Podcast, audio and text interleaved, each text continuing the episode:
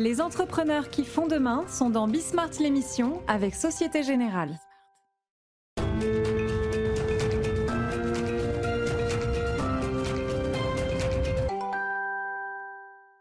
Salut à tous, on est de retour, c'est euh, Bismart. Alors de quoi est-ce qu'on va vous parler? On va parler d'affaires bancaires euh, diverses et variées. Euh, d'affaires automobiles diverses et variées, d'affaires de alors commerce, petit commerce, petit commerce de détail et web et internet et digital. je vous en ai déjà parlé. Il y avait, c'était la semaine dernière, une réunion organisée par France Num, qui est justement à Bercy, l'organe national, on va dire ça comme ça, l'organe d'État l'organe d'État, euh, qui s'occupe d'essayer de pousser la digitalisation du petit commerce. J'ai trouvé ça diablement intéressant. Donc c'est le patron de la, de FEVAT qui pousse ça aussi, euh, qui sera avec nous. Et puis ensuite, alors on retrouvera, alors euh, si vous nous regardez régulièrement, même si vous nous regardez régulièrement, vous l'avez oublié, mais il se trouve que une philosophe qui aime l'entreprise est venue toquer à la porte de Bismart. Avouez quand même, une philosophe qui aime l'entreprise, voilà, une philosophe qui s'intéresse à l'entreprise et donc elle va venir régulièrement nous faire de la philosophie sur l'entreprise. Et, et, là, ça va être sur les vendeurs. Donc on verra ça à la fin de l'émission, mais on commence quand même avec bon, la banque. Voilà. C'est parti, les amis. Et la banque, c'est Thierry Laborde qui est avec nous. Bonjour euh, Thierry Laborde. Bonjour Stéphane. Directeur général adjoint de BNP Paribas. Et Thierry, il y a un moment que je vous sollicite pour parler d'un sujet alors, sur lequel alors on va parler hein, des, fonds propres, euh, des PGE, de tout ça, enfin de l'actualité euh, immédiate évidemment, mais, il y a un sujet en fait qui m'intéresse beaucoup et il se trouve que Thierry est prêt à en parler, donc euh, on va faire ça. C'est tout ce qui entoure les paiements. Alors, vous m'en voulez pas Thierry, mais je pense que même sur Bismart, il faut qu'on fasse un petit rappel au règlement.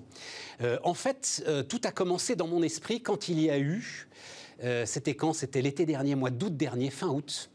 Euh, la mise en bourse de la filiale paiement d'Alibaba qui s'appelle Ant Group et dont j'ai vu qu'elle allait avoir une valorisation de 225 milliards de dollars. Oui, 250, 300, elle va même lever 30 milliards. Voilà, 250, 300 milliards. on les connaît bien, hein on les connaît bien. C'est Ant Financial. Ben oui, vous les connaissez. Nous, bon, sommes Thierry, attendez, attendez je raconte un petit peu parce que ma question, ma question c'est mm. comment il se fait que le secteur bancaire européen soit resté à l'écart de ce dynamisme. Donc attendez un petit peu parce que euh, je veux pas. Mais alors, comme vous dites 300 milliards de dollars, euh, je pensais que c'était un cinquième, mais non, ça va être la capitalisation boursière de BNP Paribas, c'est un huitième. Oui, c'est ça. C'est aujourd'hui 42 milliards, donc c'est attractif pour ceux qui veulent y investir.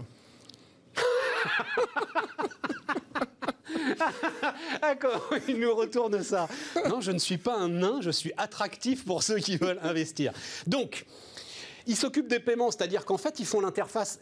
Expliquez-moi, ils font l'interface entre les banques commerciales chinoises et les commerçants et, euh, les porteurs de cartes. D'ailleurs, il n'y a pas de cartes en Chine, il n'y a plus de cartes. C'est le paiement mobile. Voilà. En Chine, c'est un pays où, déjà, où il y a beaucoup d'habitants. Donc, ça, c'est un énorme atout et qui est unique. Et qui est gouverné un peu différemment de nos gouvernements et de nos démocraties européennes. C'est quand même un petit changement.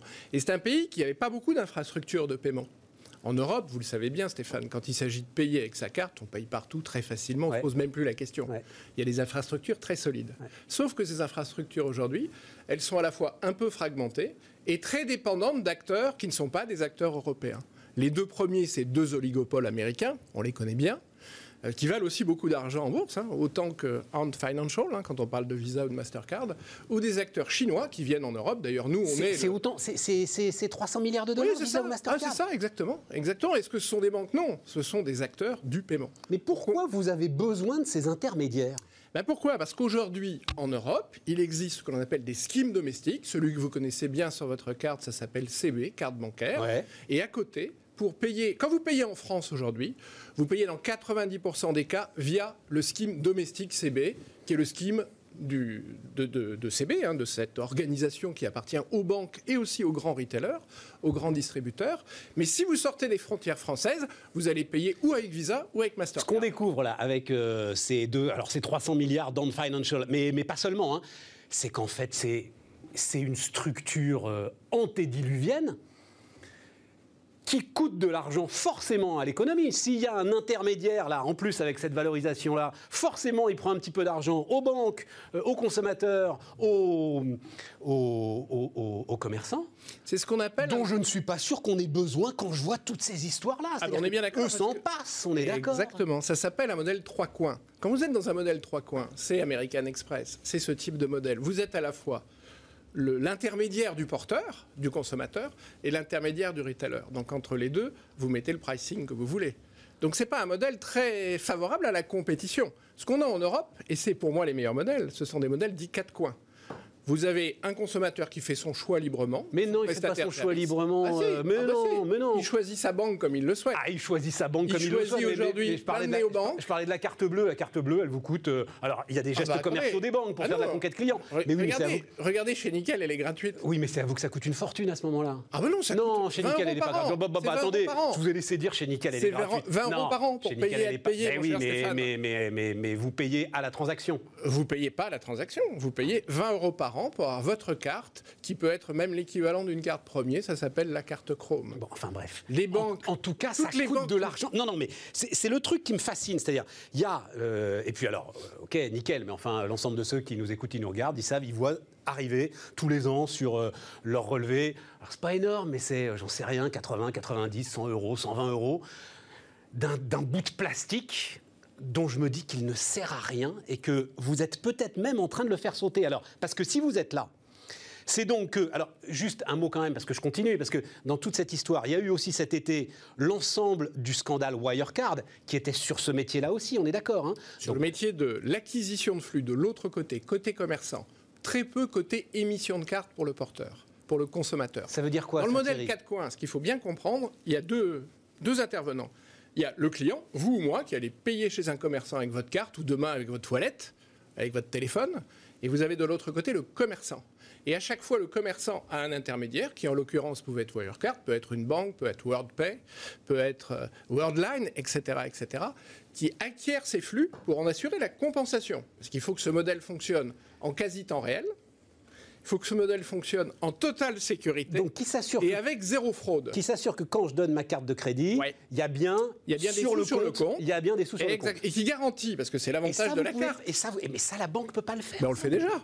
C'est ce qu'on fait depuis la nuit des temps avec le modèle carte bancaire, puisqu'on garantit le commerçant de son paiement, sur son paiement. Mais alors pourquoi est-ce que j'ai besoin de Wirecard si vous le faites avec le modèle Vous, vous n'avez pas besoin de Wirecard. C'est le commerçant. Le commerçant, il en a besoin. pour qui, qui pouvait aller voir Wirecard, évidemment. Parce que ça lui coûtait moins cher. Parce que ça pouvait lui coûter moins cher ou lui paraître plus moderne. Sauf que ça a pété les plombs. De la même façon qu'il va voir. Euh, voilà. Oui, alors, mais non, mais, non, Worldline n'a pas pété les plombs. Et, donc, et ça, c'est super intéressant. Donc, Worldline, c'est une filiale d'Atos, le grand groupe de euh, services numériques. Hein, c'est même une euh, société indépendante maintenant. Alors, non, non, mais c'est ça. Au début, c'est une filiale, et puis il y a quand même un sacré génie qui s'appelle Thierry Breton, on pourra le mettre dans tous les sens, qui comprend la valeur de ce truc, qui décide de le mettre en bourse, et maintenant ça vaut plus qu'Atos. Mmh ça vaut plus que ce qui était euh, sa maison mère. Bien sûr, bien sûr. Même chose, parce qu'en en fait, ils sont en capacité de faire des choses que vous, vous n'êtes pas en capacité de faire. Parce que nous, on sait, on, sait les faire sur plein de, domaines, mais on en sous-traite aussi. Nous, on n'a pas vocation à être industriel de bout en bout des usines paiement côté acquiring. On peut le faire.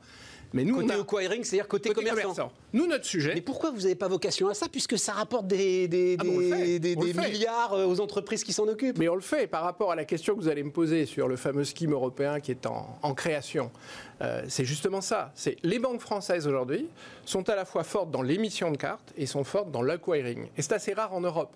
Parce qu'il y a plein de marchés européens, en Allemagne, en Belgique, en Italie, où toutes les banques de ces pays-là ont abandonné le côté acquisition des flux commerçants sur les flux de cartes. Pourquoi? Parce que ça coûte cher, c'est beaucoup d'investissements industriels, et elles ont fait d'autres choix que celui-là. Donc l'idée, et ça c'est très important pour trois raisons, c'est de créer un scheme européen qui va permettre à tous les consommateurs européens, à tous les retailers européens, de pouvoir payer, être payé en utilisant ce système pour trois raisons fondamentales. Pourquoi on veut cette indépendance en Europe? On parle souvent de grands mots, mais le mot important, c'est indépendance. l'initiative européenne des paiements, hein, ce que vous êtes en train de me décrire. Exactement, c'est ce qu'on appelle l'EPI, European Payment Initiative. Donc la société vient d'être créée la semaine dernière à Bruxelles. Nous l'avons créé. 16 banques européennes qui vont être rejointes par d'autres acteurs, d'autres banques, mais aussi ce que l'on appelle des, des parties tierces. Ça peut être des opérateurs comme ceux que l'on a cités tout à l'heure qui peuvent nous rejoindre pour créer un écosystème européen et qui va permettre de garantir l'indépendance de l'Europe sur trois niveaux. Le premier niveau, c'est la continuité d'activité.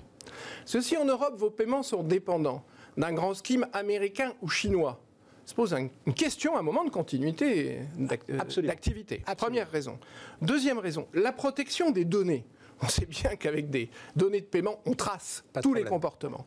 Et le rapport à la privacy en Europe est différent de celle qu'on peut connaître en Chine, de celle qu'on peut connaître aux États-Unis. Donc il est très important d'avoir là aussi une garantie pour tous les consommateurs européens d'une bonne protection de leurs données de paiement.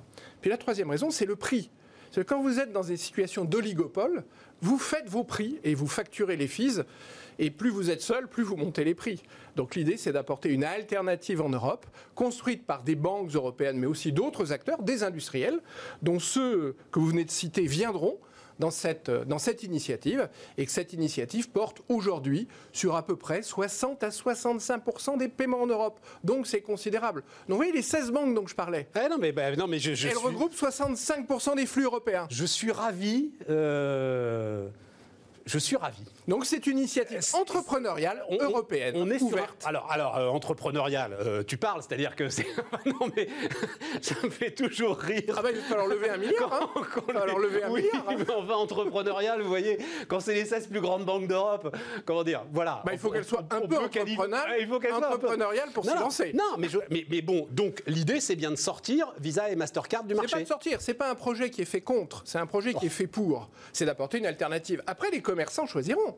Parce que le commerçant, il va choisir son scheme, celui avec lequel, aujourd'hui, quand vous allez sur Internet, par exemple, vous avez le choix, si vous avez bien remarqué. Oui, oui, bien sûr. Entre carte bancaire, Visa, Mastercard. Et si vous cochez sur Mastercard ou Visa, eh bien, le flux, il passe plus par le réseau carte bancaire. J'avais vu passer ça, j'avais vu le réseau de carte bancaire disant et personne ne n'appuie sur carte bancaire et c'est bien dommage, vous devriez. Exactement. Et c'est la même chose chez le commerçant. Le commerçant peut choisir de paramétrer carte bancaire mais là, il faut, que, il faut que vous, vous, mettiez un truc, je sais pas, un truc patriotique, vous voyez. Bah, il, faut, il va falloir que vous mettiez un bouton. Euh, il faut investir. Cochez là pour l'avenir de l'Europe, enfin un truc comme ça. Quoi. On peut imaginer plein de choses, mais il faut une belle marque européenne. Donc l'idée de pays, c'est d'inventer dans l'année qui vient une belle marque européenne pour que ces, ces, ces nouveaux moyens de paiement très innovants arrive en Europe à partir de 2022. Alors c'est de la carte, mais pas seulement. Et ça, c'est un point très important, Stéphane, c'est aussi du, wallet, du digital.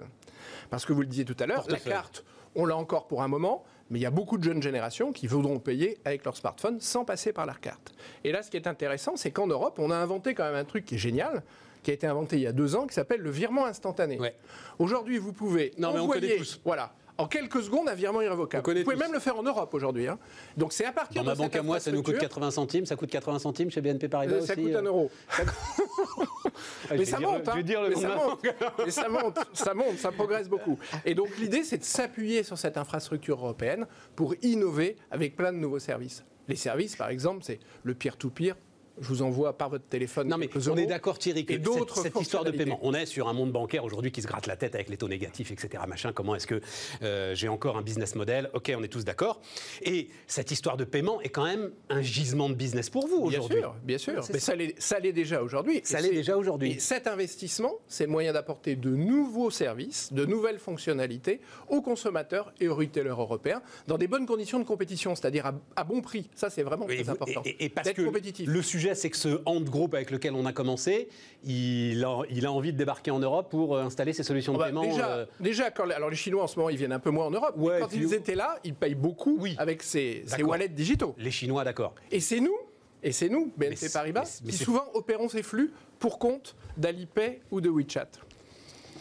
Bon, très intéressant. Oh, le temps tourne très vite. Euh, un mot, juste un mot sur, parce que c'est l'autre truc aussi qui m'intéresse mm. beaucoup, c'est les réflexions de la BCE sur une, un euro digital ou un euro numérique alors ça, c'est une réflexion autour des monnaies digitales. 3-4 minutes, hein, euh, Thierry, qu'on ait le temps de parler des Monnaie digitale de banque centrale. Pourquoi? Il faut absolument que l'Europe et les banques centrales s'y intéressent. Parce qu'il y a des initiatives privées, on en a parlé il y a quelques temps, on en parle moins, mais c'est toujours là, ça s'appelle Libra chez Facebook. Et il y a les Chinois qui ont déjà inventé, ils sont en test hein, sur leur monnaie digitale de banque centrale. C'est le crypto yuan. Il faudra un crypto euro. Ça ne remplace pas tout ce qu'on vient de se dire. C'est quelque chose qui amènera une alternative au Bitcoin mais je comprends pas pourquoi. Mais je comprends pas pourquoi Thierry. Puisque c'est de l'euro, ça restera de l'euro. Oui, soit crypto dans une blockchain ou qu'il soit dans la poche, c'est le même euro. il aura le même cours. Mais dans ces cas avec la même banque centrale. Mais dans ces cas-là, pourquoi vous allez investir en Bitcoin? Vous avez besoin d'une alternative ah ben si je veux investir en Bitcoin, c'est parce que je suis, euh, alors soit je suis ultra spéculateur, soit c'est parce que alors j'ai un espèce de libéralisme forcené qui me fait refuser toute action des banques centrales et que je veux une monnaie libre de la pression politique. Ce ne sera pas le cas du crypto-euro. Mais il faut se poser la question, il n'y a pas de décision prise à ce stade, hein, que l'Europe se pose la question, faut-il et pourquoi faire, pour quels usages un crypto-euro demain Cette réflexion, elle est ouverte, elle se fait avec les banques commerciales, elle ne se fait pas sans nous. C'est quelque chose. Alors moi, c'est ça que j'avais en tête. Je me dis, parce que j'ai vu passer ça. Il y a l'idée, euh, la Banque centrale, elle est quand même en train aujourd'hui de, alors encore par l'intermédiaire des États, pour combien de temps, euh, de massivement déverser de l'argent sur le compte bancaire des particuliers, hein, chômage partiel, etc. C'est rien d'autre que l'argent de la Banque centrale. Ça, on l'a expliqué à de nombreuses reprises. Et pourquoi pas, à ce moment-là, s'il y a un crypto-euro ou un euro digital et numérique, avoir un compte à la Banque Centrale Européenne direct Oui, mais vous vous souvenez, il n'y a, pas plus besoin de vous à ce moment-là. Il n'y a pas si longtemps, vous aviez Je le regrette d'ailleurs, parce que vous aviez très agréable de discuter avec vous. Stéphane, il n'y a pas si longtemps, vous aviez des comptes à la Banque de France. Ils ont vite, il y a quelques années, ils ont coupé hein, cette, euh, cette, relation avec mm. le client particulier. Pourquoi? Parce que les banques commerciales ont le lien avec le client. Donc les, banques commerciales, et on l'a vu sur le PGE, ça assure une granularité de distribution à nulle part ailleurs. Et qui connaît les clients? C'est pas une banque centrale qui connaît un individu, c'est bien une banque commerciale qui connaît son client. Donc ça vous inquiète pas le, fait que j'ai, parce que je pourrais avoir les deux, je pourrais avoir un compte à la Banque Centrale Européenne et puis un compte euh, chez vous. Ce qui est important, euh, c'est de co-construire ensemble. C'est ce qu'on a fait avec le PGE, avec le gouvernement français. Hein. On a fait une co-création entre le privé et le public et le gouvernement qui a été assez exceptionnel dans ses résultats. Et c'est d'ailleurs ce qu'on est en train de faire sur les fonds propres. Oui, alors allons-y. Bah, les fonds propres, c'est formidable, hein, Thierry Je vous fais les liens. on va y aller. On va vous, ah, vous laisser. les fonds propres, c'est très simple. Oui, non, justement, c'est pas simple du tout. Alors, si, en fait, c'est assez simple dans l'esprit. On a traité le sujet de la liquidité des entreprises. C'est fait. Euh, il faut maintenant traiter le sujet de la solvabilité. C'est un sujet, vous avez raison, très sérieux, avec des failles de marché.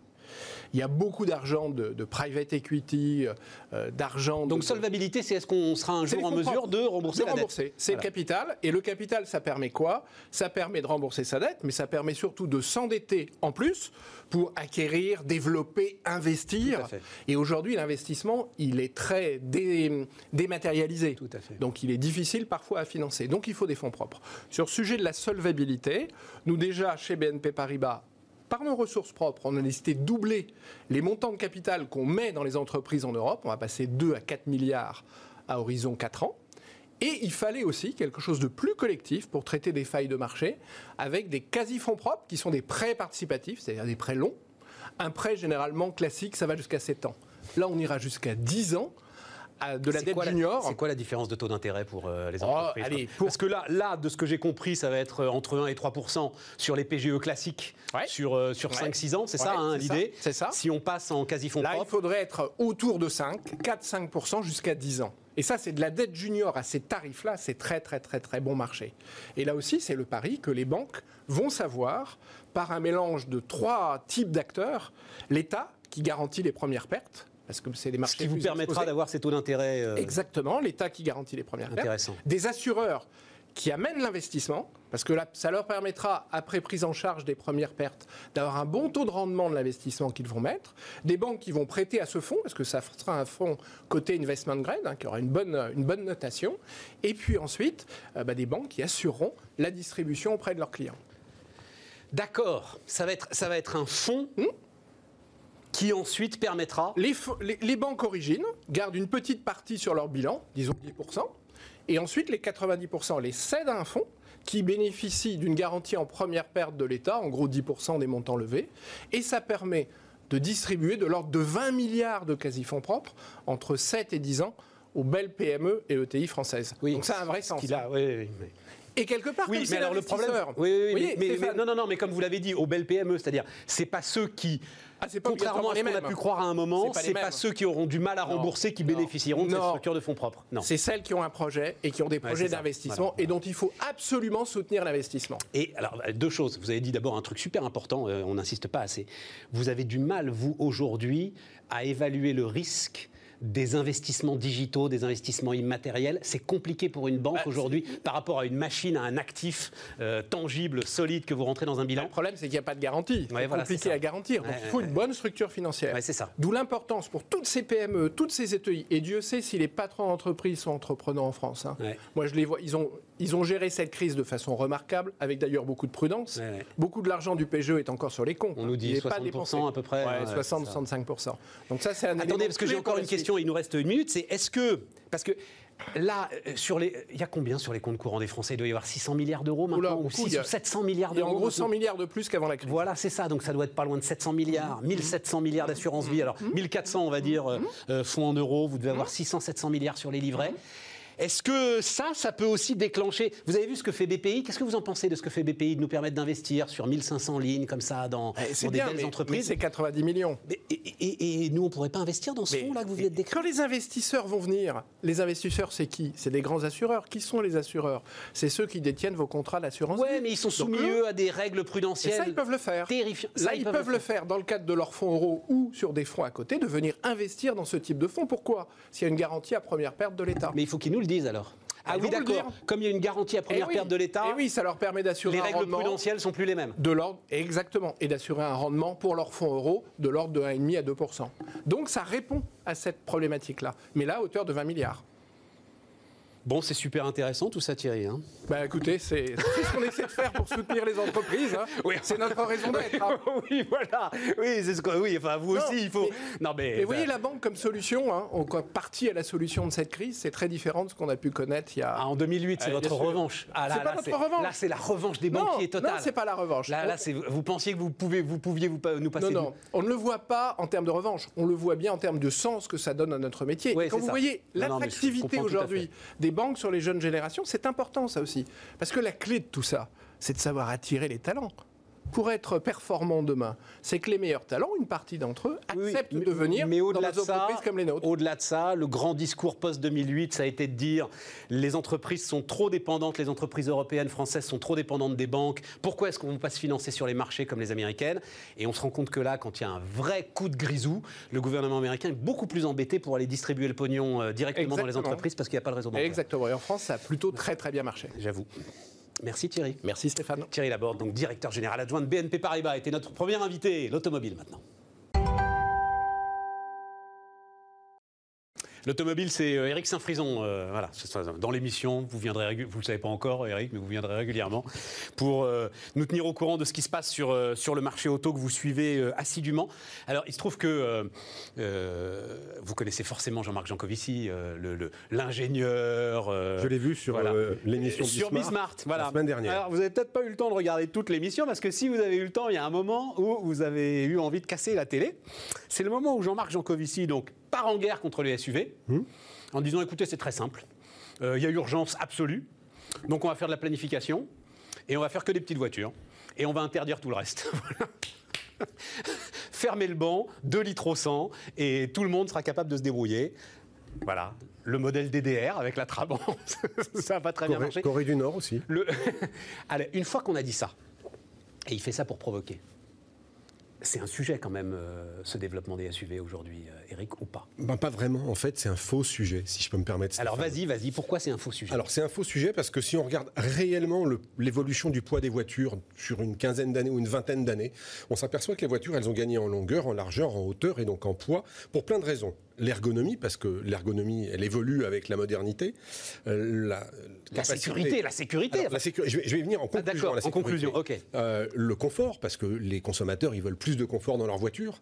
Euh, l'usage de la voiture, qui a beaucoup évolué aussi dans le temps. On est passé de petites voitures pour se déplacer en proximité à des voitures pour aller de plus en plus loin et la sécurité. Et si on fait la liste de tous les équipements sécuritaires qui sont dans une voiture et le poids que ça représente, et qu'on propose aux gens de faire un trade-off, un échange entre la sécurité embarquée dans une voiture euh, et le poids de la voiture, qu'est-ce qu'ils vont choisir, à votre avis, Stéphane? Est-ce qu'ils vont choisir euh, de plus avoir d'ABS, de plus avoir d'airbag, de plus avoir de SP, de plus avoir de cellules en acier pour les protéger dans un cockpit qui ne, se déforme plus, de zones de déformation avant, arrière, latéral? Qu'est-ce qu'ils vont choisir? Oui, non, mais ça, moi, je veux bien, mais c'est ce que vous avez dit avant. Je ne suis pas du tout d'accord. Quand, tu dis, euh, Eric, euh, on est passé d'une petite voiture pour faire des petits trajets à des grosses voitures pour aller plus loin, non, on est passé d'une petite voiture pour faire des petits trajets à des grosses voitures pour toujours faire des petits trajets on est passé à des grosses voitures beaucoup plus fonctionnelles et beaucoup plus versatiles, capables de faire. Versatiles plus adaptable, Aux, besoins, du consommateur ou de l'automobiliste.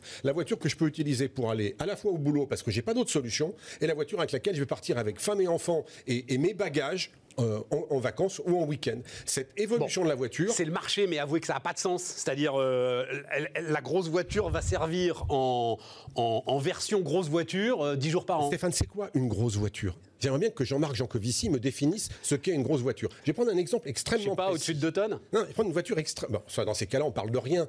On parle de toutes les voitures électriques, déjà, qu'on va éliminer, parce qu'elles font toutes à peu près plus de 2 tonnes. Ah oui, c'est ça. Hein, donc c'est un détail. Donc si le poids est un problème, il faut arrêter les voitures électriques. Hein. Une Tesla, une Tesla ça. pèse 2 tonnes 5.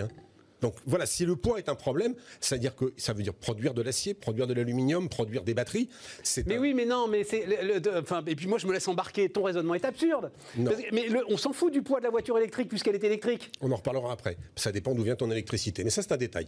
Non, ça, c'est un détail, Stéphane. Je reviens sur le poids des voitures. Si le poids de la voiture au-dessus de 2 tonnes est un problème et qu'on veuille interdire les voitures de plus de 2 tonnes, soit. J'ai dit n'importe quoi, moi, 2 tonnes. Mais une tonne 8, une tonne 7, une tonne 5, si on veut. On va se retrouver à un moment. C'était quoi la limite de la taxe des C'était une tonne 4 je crois. Hein, puis au-dessus, c'était 100 balles par. Euh, Mais un Scénic, un Renault Scénic, aujourd'hui, est plus lourd qu'un Renault Kadjar. Donc si on se focalise sur le SUV en disant le SUV est coupable, alors dans ces cas-là, il aurait fallu éliminer il y a 20 ou 25 ou 30 ans les monospaces qui étaient plus grands, plus gros, les espaces, les 807, les évasions, les galaxies, les charanes, toutes ces voitures. Le, truc qui fait la croissance de Peugeot, parce que c'est ça aussi la grande ambiguïté, hein. on se félicite, on veut se battre pour l'emploi industriel, on regarde PSA, la renaissance PSA euh, grâce à Tavares, euh, la renaissance TSA, PSA grâce au 3008. On est d'accord euh, Voilà.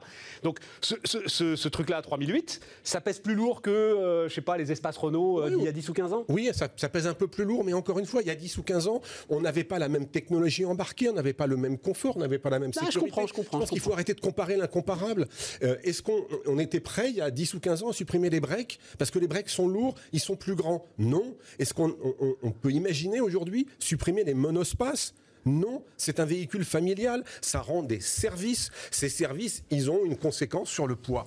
Bah, soyons un tout petit peu, pour une fois, soyons un tout petit peu raisonnables et évitons d'inventer en France un truc qui ne sert à rien et qui ne servira à rien ailleurs dans le monde. Parce que si on est les seuls à avoir ce type de démarche et à interdire ce genre de voiture, est-ce qu'on peut raisonnablement penser que dans le reste du monde, la planète va arrêter de produire ses voitures. Ah, le sujet, il est quand même, euh, il est, on va dire, il est, monde développé. Il, est, européen, un petit peu américain. Il est européen. New-Yorkais, on va dire. New-Yorkais, californien, européen et basta. C'est terminé. Donc il faut, enfin, soyons un tout petit peu raisonnables et, et surtout, passons du temps. Parce que la, question, c'est est-ce qu'il y a un problème? La réponse est oui. Je ne conteste pas le problème des émissions de gaz à effet de serre. La, vraie question, c'est comment on peut y remédier? Est-ce que c'est en réduisant et en obligeant les gens à conduire dans des voitures qui sont ineptes parce qu'elles ne correspondent plus aux normes d'aujourd'hui La réponse est non. C'est en faisant de la recherche et du développement et en investissant dans des nouvelles technologies comme l'hydrogène. Alléluia.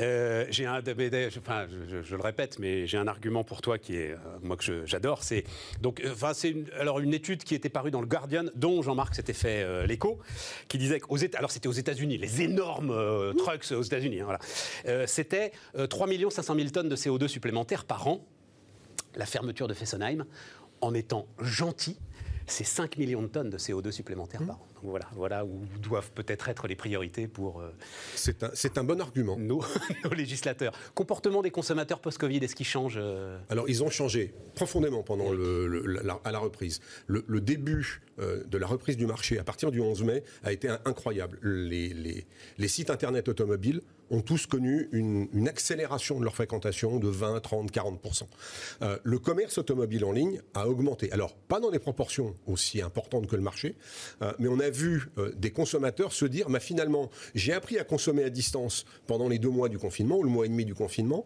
je vais continuer à le faire, y compris pour la voiture.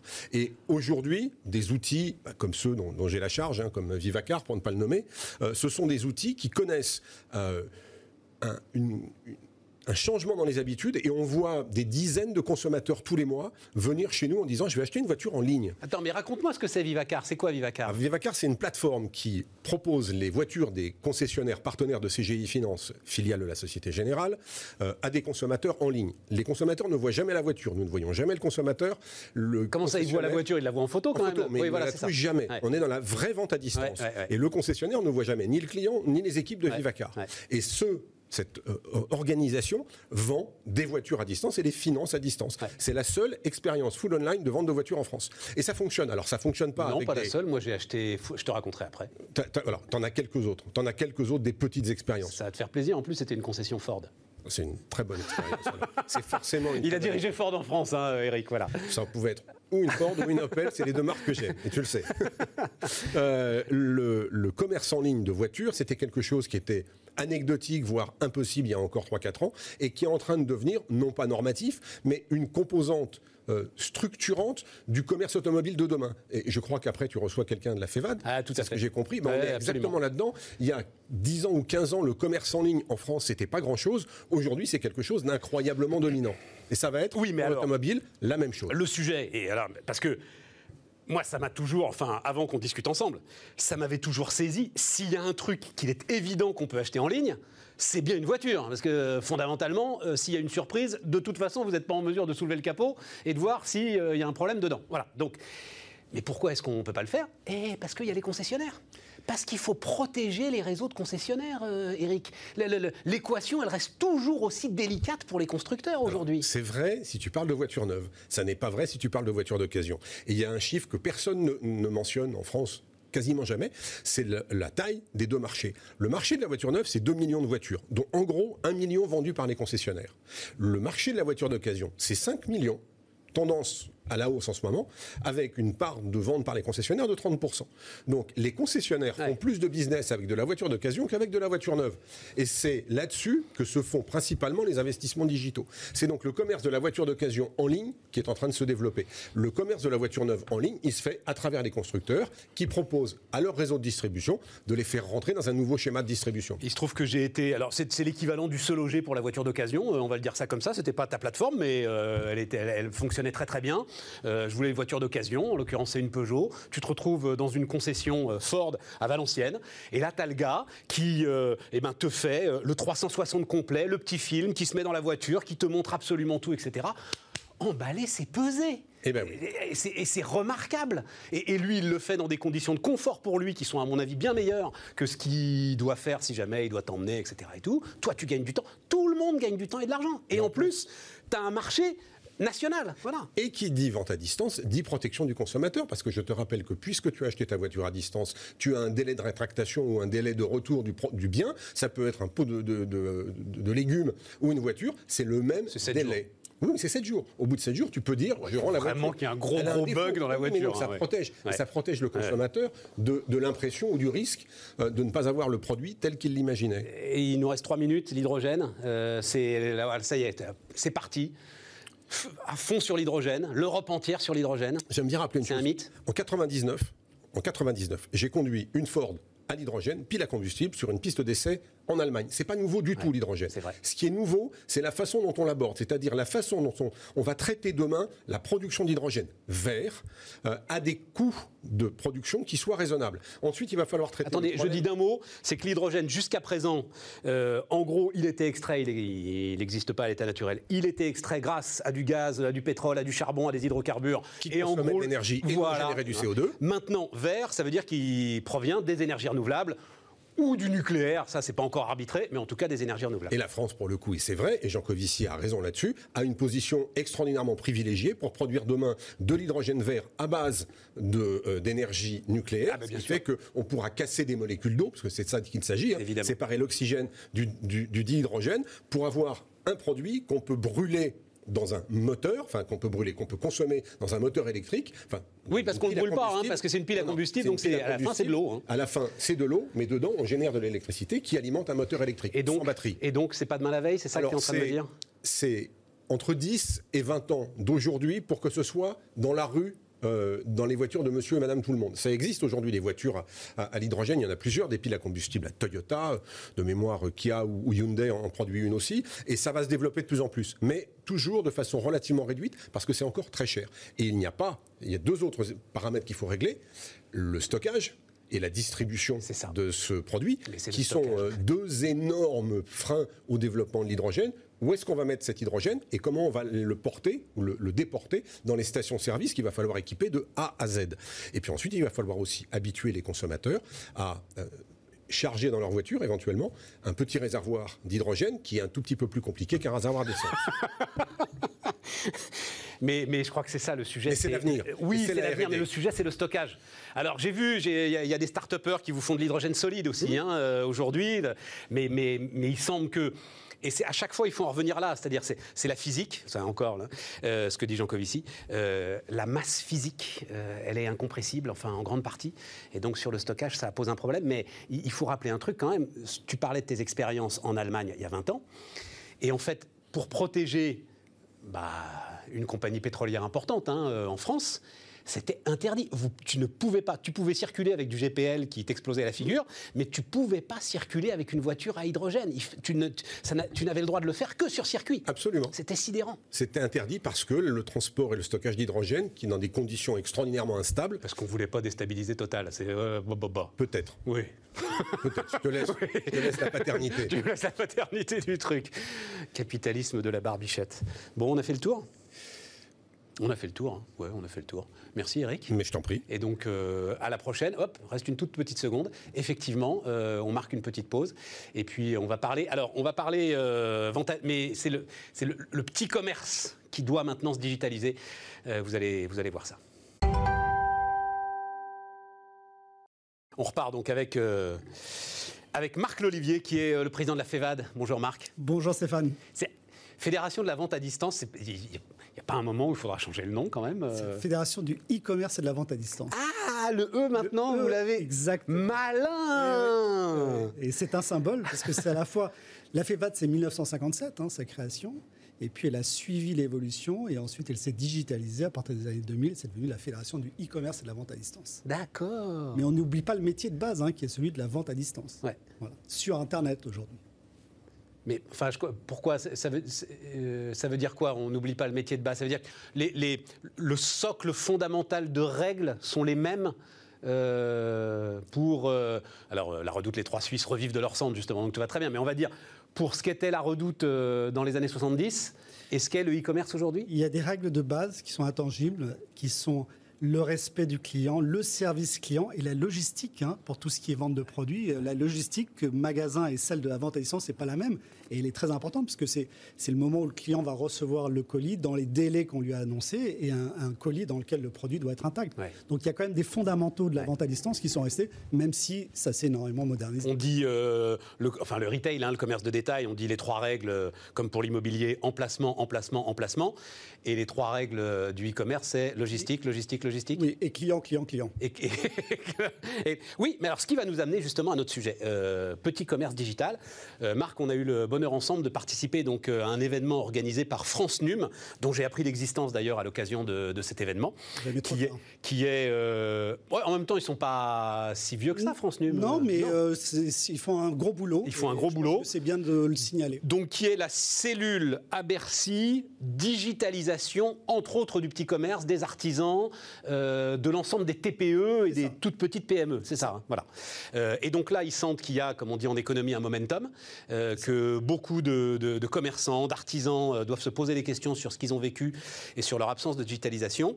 Et donc, ils ont organisé euh, un colloque, un, moment de réflexion alors, intéressant d'ailleurs, je vais aller jusqu'au bout, moment de réflexion pour des gens qu'ils appellent leurs activateurs, c'est-à-dire qu'ils sont des gens qui ensuite vont aller porter partout en France la bonne parole pour aller dire aux commerçants de se digitaliser. Exactement, parce qu'il y, a besoin, il y a besoin de cette évangélisation encore. Alors, il y a besoin de cette évangélisation et tu vas en faire partie là, Marc, parce que ce que toi tu nous as apporté, c'est que c'est une demande profonde des consommateurs du quotidien et des consommateurs de quartier. Raconte-moi ça. Exactement. On, a fait une étude avec la FEVAD pendant la période de confinement. Et ce que demandent aujourd'hui les clients, les consommateurs, de la part de leur commerce de proximité, c'est justement de pouvoir commander en ligne.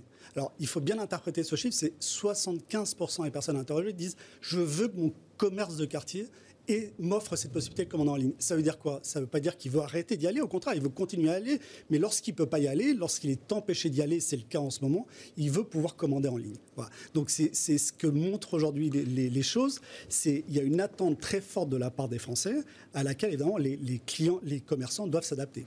Ce qui est de notre part, moi je me mets comme euh, client, je dois l'avouer, une petite forme de lâcheté. Parce que dire ça, ça veut dire que le moment où j'aurais pas envie de sortir, euh, pour aller chez mon commerçant de quartier, je vais commander en ligne. Et ça veut dire que je vais commander sur la grande plateforme eh ben euh, qui commence par eh un ben A et qui continue par Amazon. Eh ben c'est pas ce que nous disent les Français. Ils nous disent moi je veux commander chez mon commerçant. Oui, eh ben mais, il faut qu'il ait la possibilité de le faire. Mais s'il n'a pas la possibilité de le faire, s'il n'a pas la possibilité, je vais pas y aller. On est d'accord. Je suis bien d'accord. Donc c'est pour ça qu'il faut leur donner cette possibilité là et que c'est vraiment très important parce que c'est la différence entre cette révolution commerciale par rapport à celle qu'on a vécue, hein, qui était celle de la grande distribution, la précédente, c'est que celle-ci elle est ouverte à tous. Aujourd'hui, le petit commerce, il peut très bien ouvrir son site. Et on a plein d'exemples des, boucheries, des papeteries, la ciergerie de Lourdes, vous savez, qui font les cierges de Lourdes, là. Ils ont une baisse de fréquentation de 80%, parce que les pèlerins ne peuvent pas venir. Mais ils sont mis sur Internet. Vous voyez comme quoi le e-commerce peut faire des miracles. Ils vendent aujourd'hui leurs cierges sur Internet.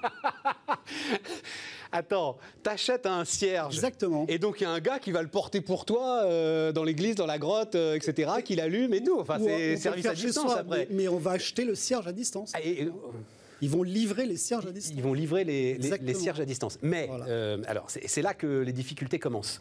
Parce que euh, d'abord, c'était tout le propos de ce, colloque. Le petit commerçant, enfin, il s'adresse à qui? Comment ça marche? Comment on fait? Est-ce qu'il y a aujourd'hui des modes d'emploi? De la digitalisation euh, Alors ça, c'est tout le souci. Et c'est là où France Num intervient. C'est-à-dire qu'il faut accompagner ces commerçants. Souvent, ils sont perdus. Alors, ils ont un premier problème, on l'a vu euh, pendant le, colloque, ils n'ont pas le temps. Et là, c'est vrai que les magasins étaient fermés, donc ils s'y sont mis. Et moi, j'ai un autre exemple intéressant. Vas-y, vas-y, vas-y. La papeterie de Neveu, avenue de la République, au Havre. le gars, il a développé euh, une activité en ligne, il fait 20% de son chiffre d'affaires. Tu sais comment il a commencé? Tramway, accès au magasin bloqué. Et donc, il s'est dit, bah, il faut que je fasse le site. Mais c'est la même chose qui s'est passé pendant le Covid. C'est-à-dire que les clients ne peuvent pas venir, et ben on va vers eux et on monte ce site internet. Voilà. Alors après, il faut accompagner tous ces commerçants parce que c'est pas leur métier, ils n'ont pas la formation. Et c'est là où internet est très intéressant, c'est-à-dire qu'on va pouvoir adapter le projet par rapport à l'objectif, avec des risques quand même assez limités. Hein. Il y a un investissement à faire, mais il y a quand même des coûts. Mais tu, vas me dire, je vais te dire, l'investissement c'est combien? Tu vas me dire, c'est comme acheter une voiture, j'en sais rien, ça, peut aller sans doute de 10 000 à, à 100 000 euros, j'en sais rien. Ça peut être moins. Il y a des réseaux sociaux aujourd'hui qui permettent. Alors, il faut quand même. L'étude France Num dit que c'est à peu près, ils y consacrent 300 euros. Alors, ça fait pas beaucoup. Hein. 300 euros par an Ouais, ça fait pas beaucoup. Ça coûte plus cher que ça, quand même, de mettre en place un site. Je suis bien d'accord. Mais il y a aujourd'hui des outils, des plateformes, des réseaux sociaux qui permettent quand même d'avoir une activité Internet de vente en ligne avec un coût quand même relativement réduit. Et ce qui est bien avec Internet, c'est qu'on va pouvoir dimensionner son investissement au fur et à mesure. Donc, on est dans la théorie des petits pas. On va commencer petit et petit à petit, on va augmenter avec un risque quand même minimum par rapport à l'investissement dans du, ce qu'on appelle le brick and mortar. Quick win, hein, c'est toujours voilà quick win, hein, les, petits gains qui sont euh, au cœur des, des, projets de transformation. Ils peuvent le faire eux-mêmes ou il faut qu'ils aient euh, avec eux, bah, il faut à un moment un spécialiste du digital, euh, j'en sais rien, quelqu'un qui va parce que c'est ça aussi que qu'on entendait pendant ce colloque, c'est qu'un site une fois que vous l'avez fait, il faut, faut le faire vivre. Il faut, le faire, vivre. Il faut l'arroser, du temps. faire grandir. Voilà, et comme tu as dit, ils n'ont pas le temps quand même. Ils n'ont pas le temps. Donc, alors, il y en a qui ont, des fois, c'est dans les familles. Hein. il y en a un qui, qui, est un peu plus geek et qui va commencer à prendre cette activité en main et il peut le faire. Après, il y en a beaucoup qui doivent se faire accompagner. Ce qui pose la question du rôle de l'État aussi. Comment est-ce qu'aujourd'hui l'État accompagne Et ça, c'est un vrai sujet par rapport au plan de relance. Et c'est euh, la discussion qu'on a avec France Num. C'est comment on accompagne ces entreprises. Et cet accompagnement, il doit se faire au niveau local parce que ces petits commerçants, ils sont dans leur, ils sont dans les territoires, ils sont dans les bourgs. Et donc, il faut quelqu'un qui puisse les accompagner, les renseigner, les orienter vers les solutions qui sont les plus adaptées. C'est dans les euh, marchés, dans les villages, vous avez un placier, celui qui s'occupe de gérer le marché. On pourrait avoir la même chose pour le numérique, ah, quelqu'un qui accompagne les commerçants dans leur transition numérique. Voilà. Mais je pensais à ça, c'est-à-dire, euh, alors il se trouve que euh, c'était une discussion avec le patron d'une très grande foncière dans les centres commerciaux.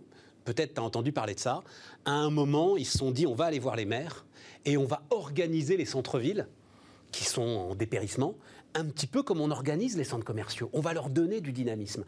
Et tu te rends compte que là, un gars un peu débrouillard, formé par exemple par la grande école du numérique, il est dans son quartier, là où il est né ou là où il vit, et il peut s'occuper d'une dizaine de commerçants et fédérer tout ça et faire cette espèce de place de marché en fait. Bien sûr.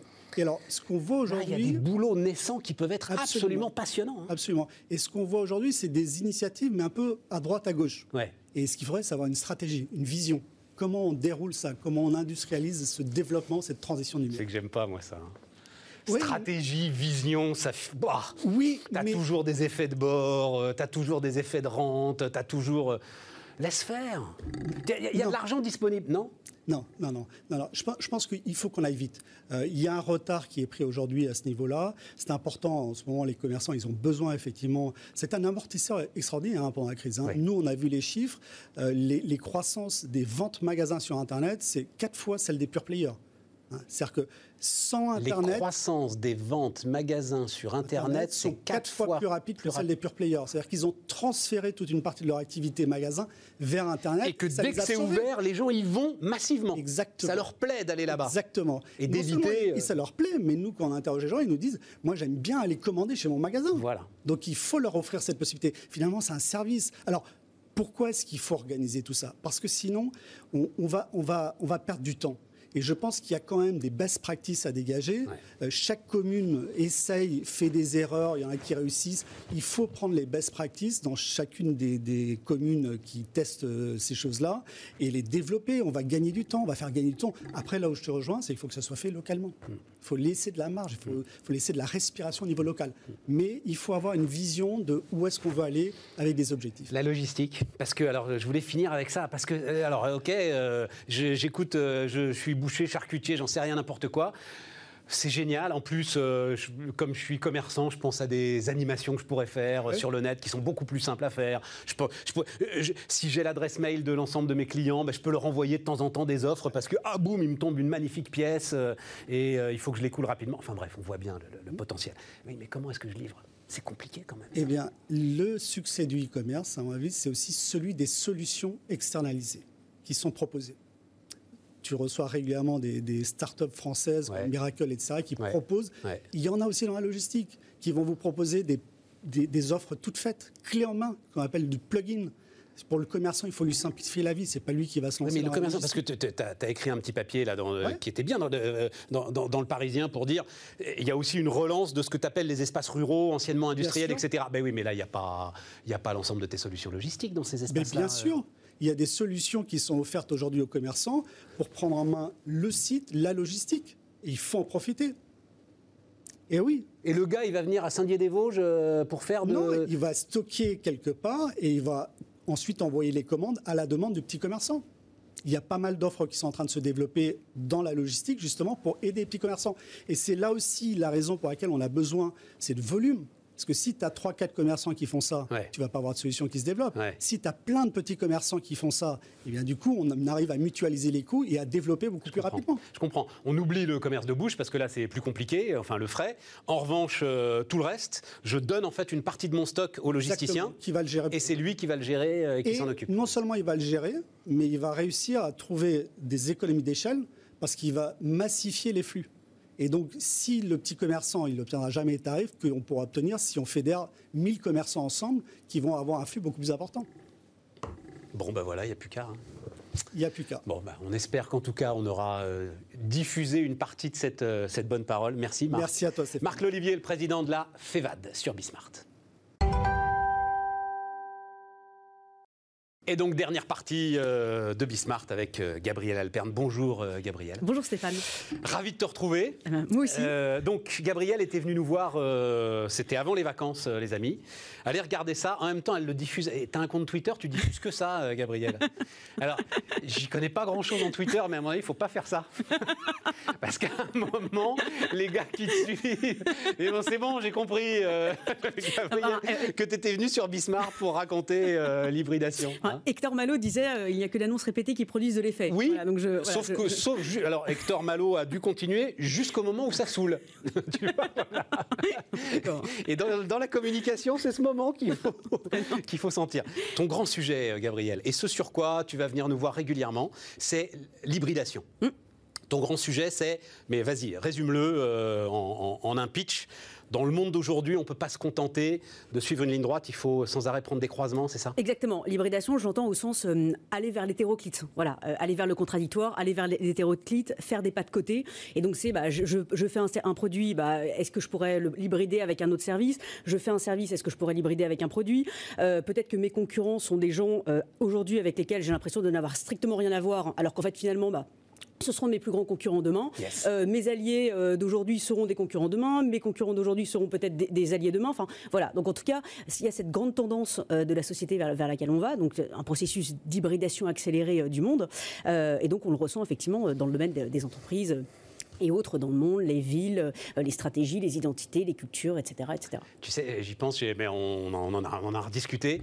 Et il y a un exemple, peut-être que je te l'avais déjà cité, mais il y a longtemps, quand je discutais avec Carlos Ghosn, il m'avait dit un jour, mais alors votre premier concurrent et tout, il m'avait dit, au fond des choses, mon premier concurrent, c'est l'iPad. C'était l'iPad qui venait de sortir.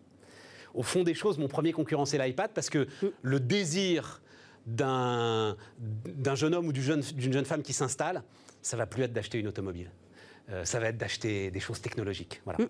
Et il a fallu Elon Musk pour hybrider et mettre la technologie dans la voiture et relancer complètement le truc. Exactement.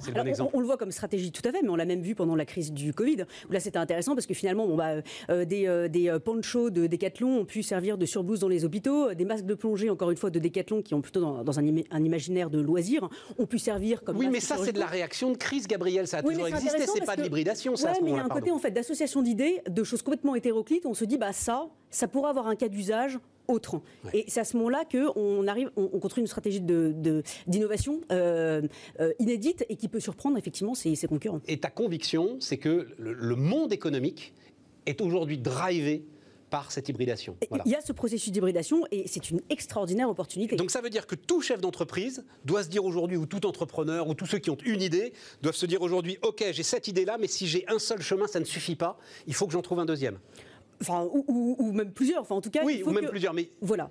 Exactement. Et pas seulement d'ailleurs en, stratégie business, mais il va y avoir également l'aspect de modèle organisationnel, la formation professionnelle, les types de recrutement. Voilà, encore une fois, faire des pas de côté. C'est si je m'hyper spécialise, si je ne recrute que des gens qui sont spécialisés dans mon secteur d'activité, eh ben, je ne pourrais jamais imaginer que mon produit ou mon service puisse s'appliquer à d'autres secteurs d'activité, par exemple. Voilà ce qui se passe avec euh, l'explosion euh, du travail, euh, notamment du travail de bureau, va tout à fait dans ton sens. Mais bon, le vendeur est un philosophe. Alors tu m'as dit, non, il ne faut pas écrire ça. Donc tu vas venir régulièrement comme ça nous, raconter tes histoires.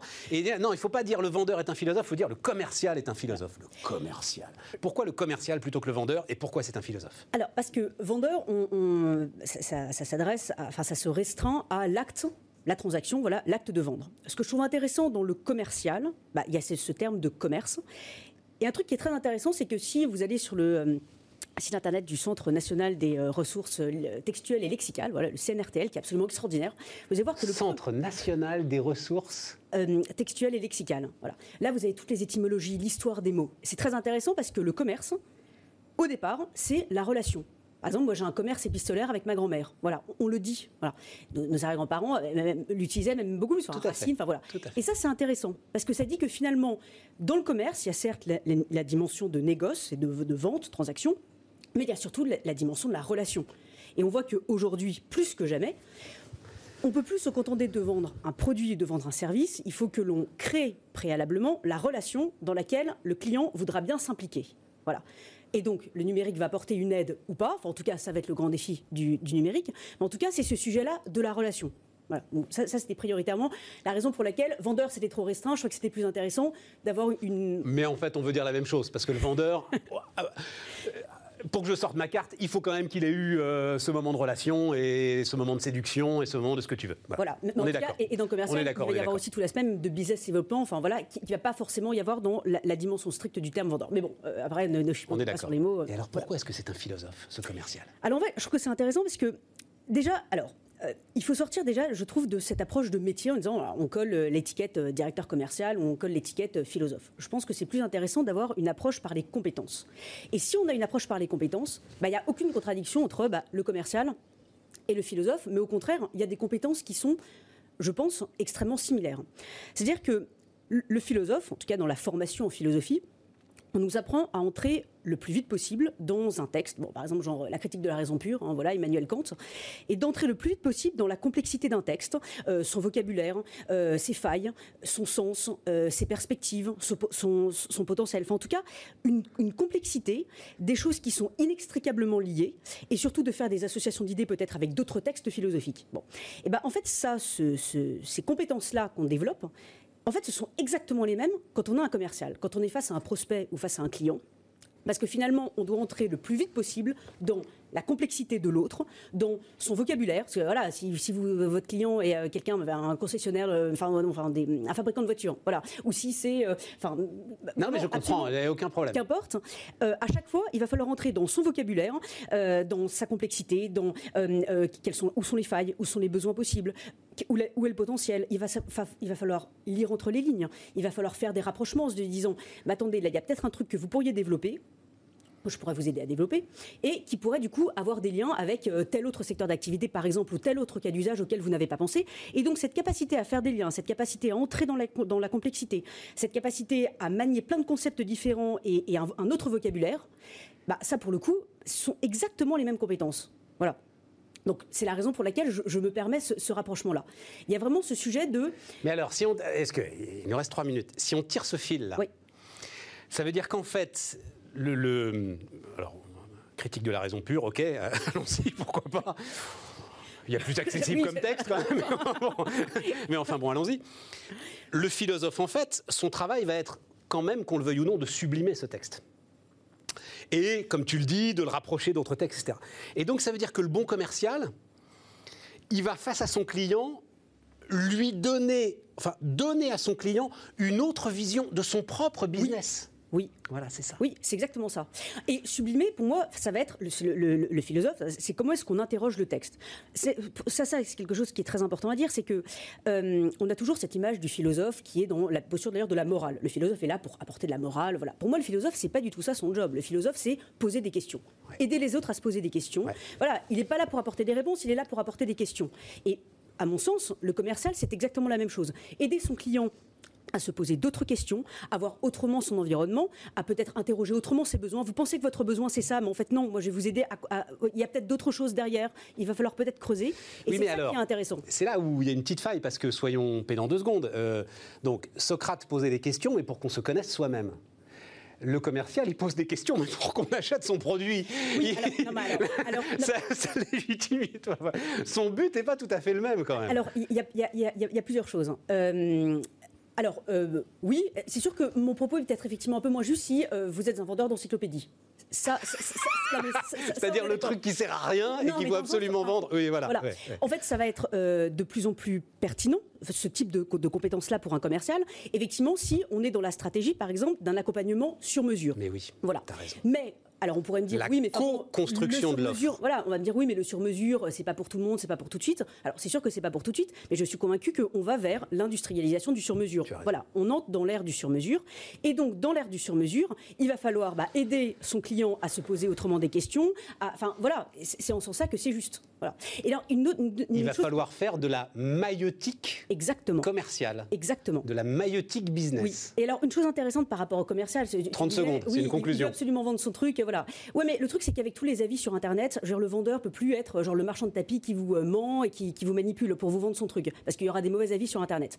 Donc pour moi, l'une des valeurs cardinales, ça va être la fiabilité tant dans les relations d'ailleurs professionnelles que dans les relations personnelles.